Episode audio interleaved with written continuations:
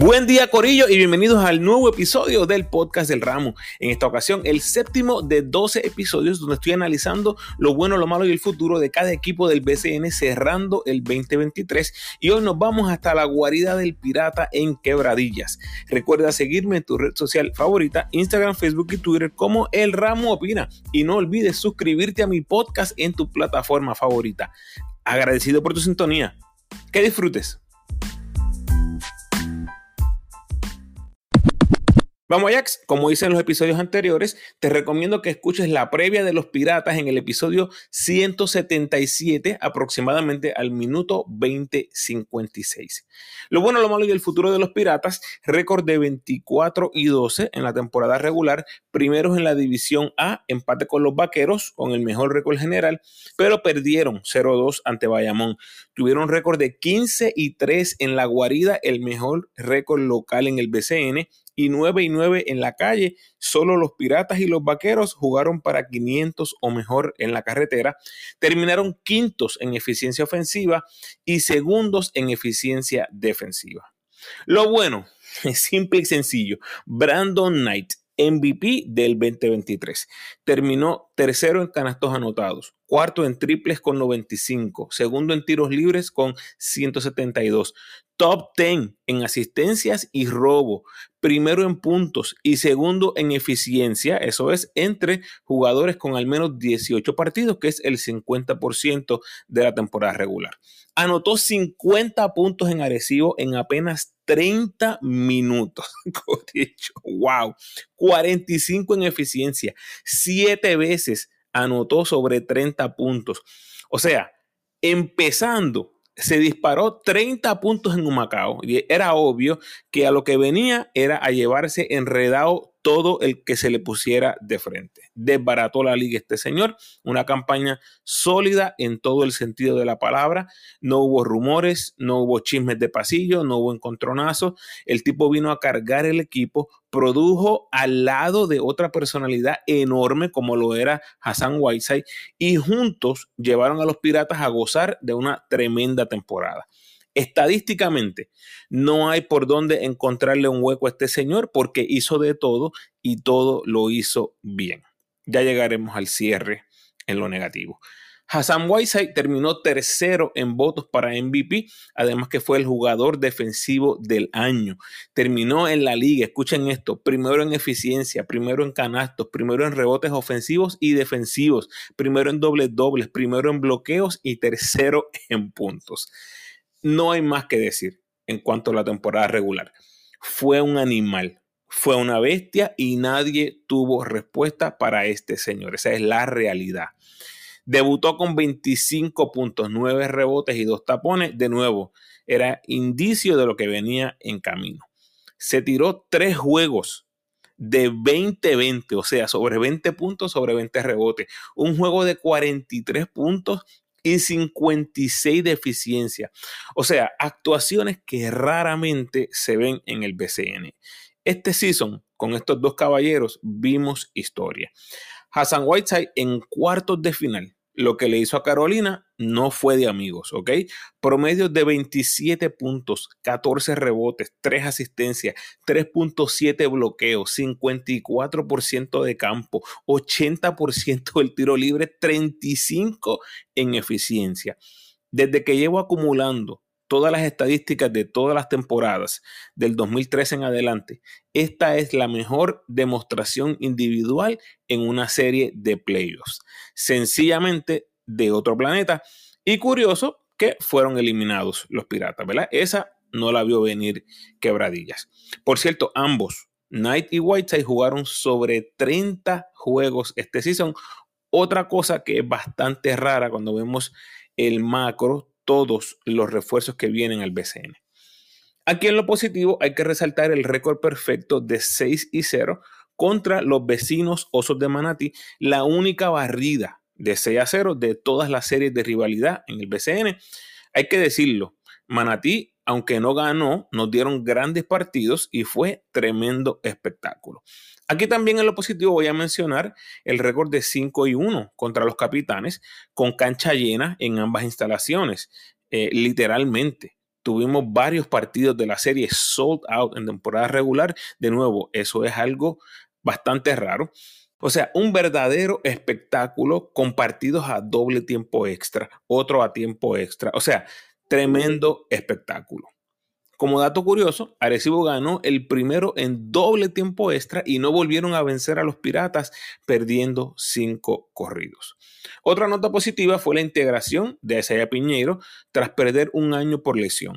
En 20 juegos, combinando la temporada regular y playoff, promedió 8 puntos, 4 rebotes, 2 asistencias, 81% del tiro libre y 8 de eficiencia, aunque solo pudo anotar 29% en triples y 42% de campo. Obviamente después lo vimos jugar con la selección en los partidos de preparación y en el Mundial, algo que fue muy, muy positivo, no solo para todos los fanáticos de los Piratas, sino para todos los fanáticos del baloncesto puertorriqueño. A Philip Wheeler lo tengo que mencionar aquí en lo positivo porque pasa de ser un candidato MVP en el 2022 a ser una tercera o cuarta opción en el equipo. Y aún así logró mantener sus números de la temporada anterior. Eso hay que respetarlo y reseñarlo. Lanzó 40% en triples por primera vez en su carrera, que es algo que les he pedido que le tengamos el ojo puesto encima porque esa es un área que nos va a demostrar progreso continuo. Y escuchen esto, su porcentaje de campo en su carrera, 2020 43%, 2021 50%, 2022 51%, 2023 56%. Así que yo creo que de aquí en adelante es que viene más un desarrollo mental y físico que otra cosa, ¿verdad? Esos números, aunque mejoren, no van a ser saltos estadísticos tan marcados, ¿verdad? Se supone. Pudiera llegar a un nivel estratosférico, pero esos son muy, muy buenos números. Es muy difícil que esos números sigan aumentando, pero es importante seguir creciendo en otras áreas. Otro punto positivo es que se quedó con el show en la competencia de donkeos otra vez y en el macro se quedó como el último corte antes del mundial. Y es que aparente estar cerquita de entrar al equipo grande de manera permanente. Ahora mismo hay mucha competencia en esa posición 3 para la selección, pero de todos ellos, Wheeler es el más joven. Y cierro con Dion New, que se llevó el premio de apoderado del año. Yo creo que el premio era una línea después de traer a los dos tipos más consistentes y de mejores resultados individuales de toda la liga. Knight quedando MVP y campeón anotador, Whiteside, tercero para MVP, mejor defensa, líder en rebotes, líder en bloqueos y líder en eficiencia. Y como dije hace un ratito, jugando más de 30 juegos cada uno. Al menos en cuestión de temporada regular, nadie tuvo una mejor adquisición que estos dos caballeros traídos por el señor Dion New.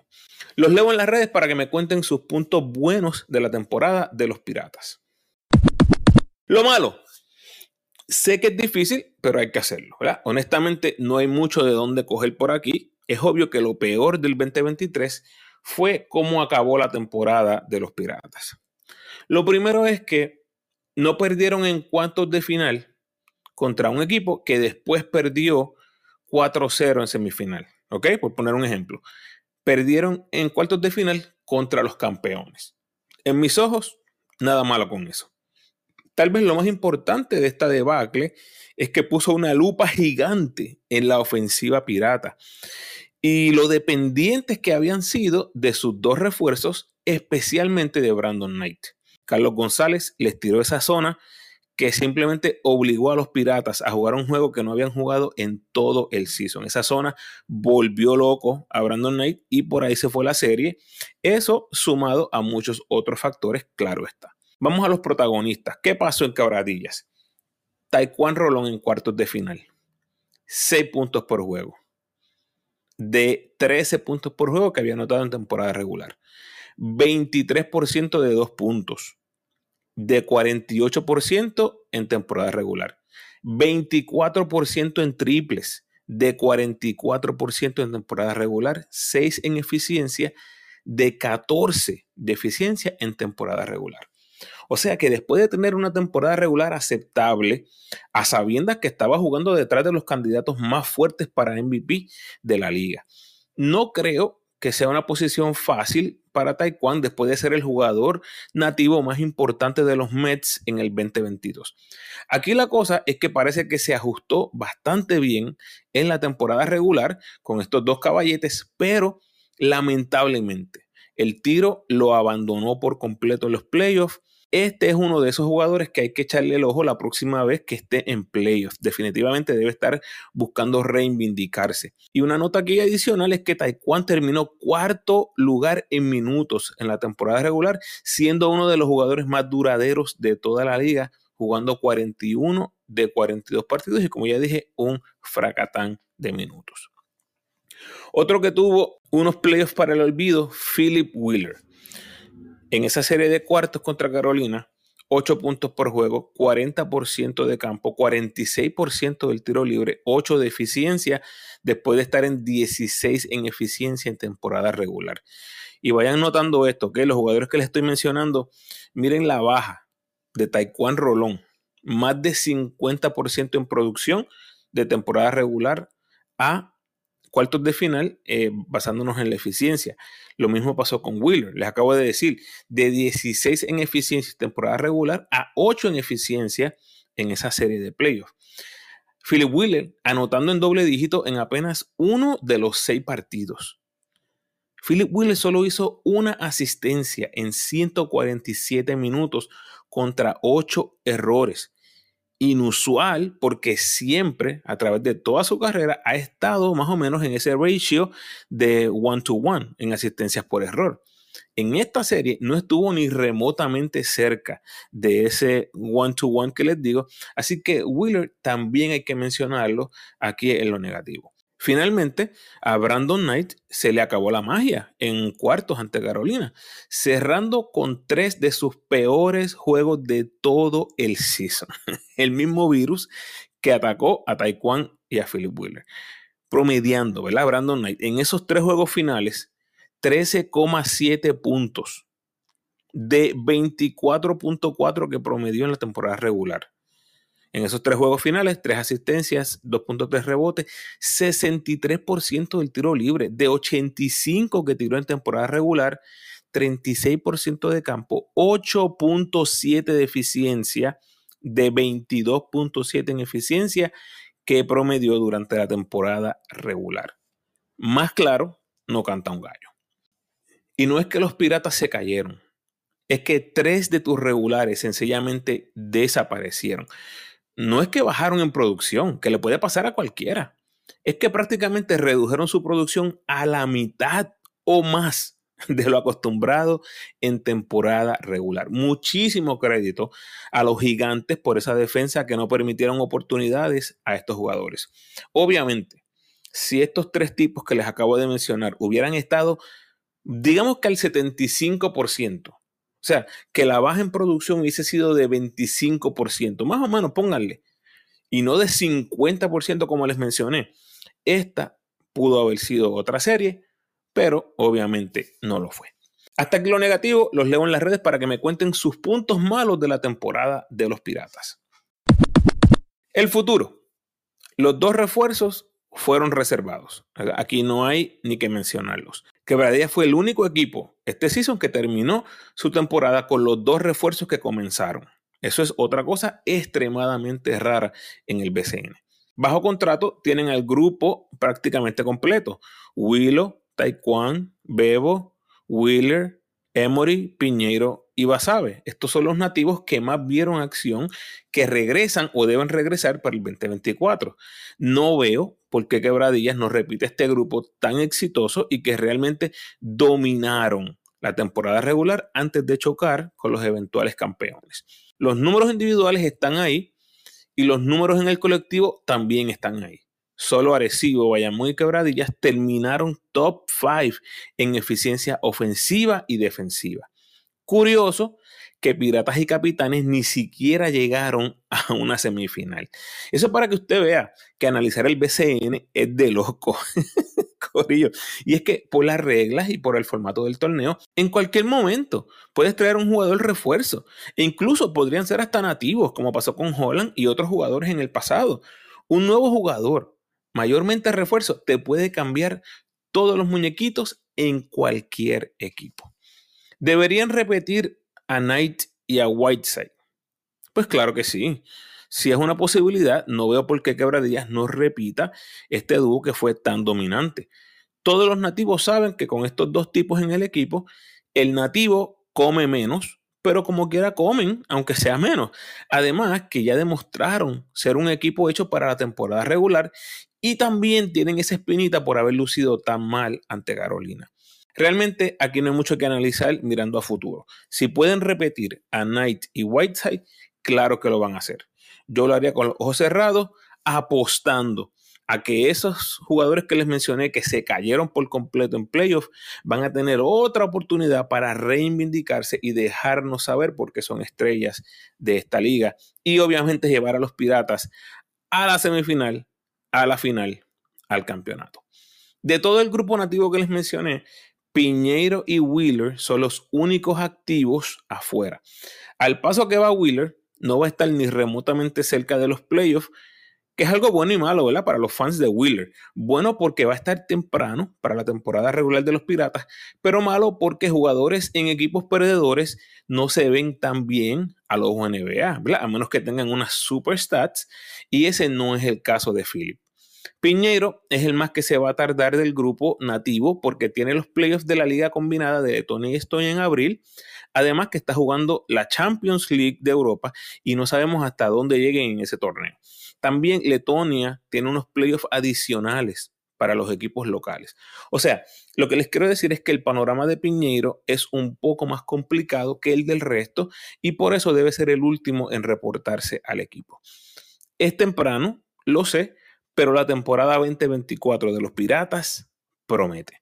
Hasta que nuestro el barco Corillo los leo en las redes para que me cuenten cómo ven el futuro de los piratas y los espero en el próximo podcast.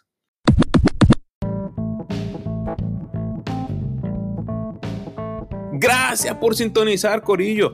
Por favor, ayúdame compartiendo este episodio en tus redes sociales y con todos esos fanáticos que viven escondidos dentro de la guarida del pirata. Si estás escuchando el podcast por primera vez, por favor, date la vuelta por toda mi biblioteca de podcast, donde encontrarás un manjar exquisito de análisis, listas curiosas y entrevistas que solo se puede disfrutar un verdadero fanático del básquet puertorriqueño.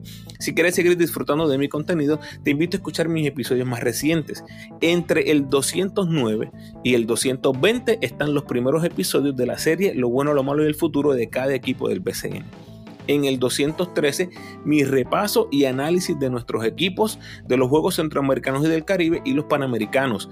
En el 217 mi reacción a la noticia que somos sede del repechaje, mi reacción al grupo que nos tocó, in fact todos los grupos y quiénes son mis 12 para el torneo del próximo verano y en el 218 el recap de los boricuas por el mundo para el mes de noviembre. Lo próximo, seguimos con los recaps del año de cada equipo del BCN, buscando terminar todos los equipos ahora en diciembre. Te recuerdo cómo me puedes ayudar para que el podcast siga creciendo. Por favor, denme la mano con el rating y el review del podcast en la plataforma donde escuches. A los que me escuchan en Spotify, por favor, un rating de 5 estrellas. Y a los que me escuchan en Apple, tienes la oportunidad de rankear mi podcast y dejarme un review. El rating te toma 5 segundos y el review de 30 segundos a un minuto. Así que si tienes el tiempo, gracias adelantadas. Puedes apoyar al ramo convirtiéndote en patrocinador o patrocinadora del podcast y lo puedes hacer a través de Spotify for Podcasters con 10, 5 o un pesito al mes. Como siempre, te invito a que te suscribas al podcast, déjame tu mejor review por favor y sígueme en tu red social favorita, Instagram, Facebook o Twitter. De nuevo, agradecido por tu sintonía.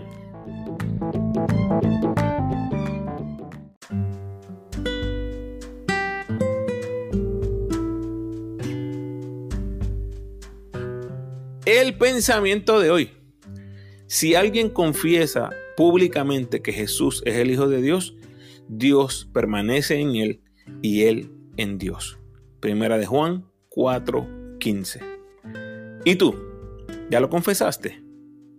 Te invito a hacerlo. Bendiciones.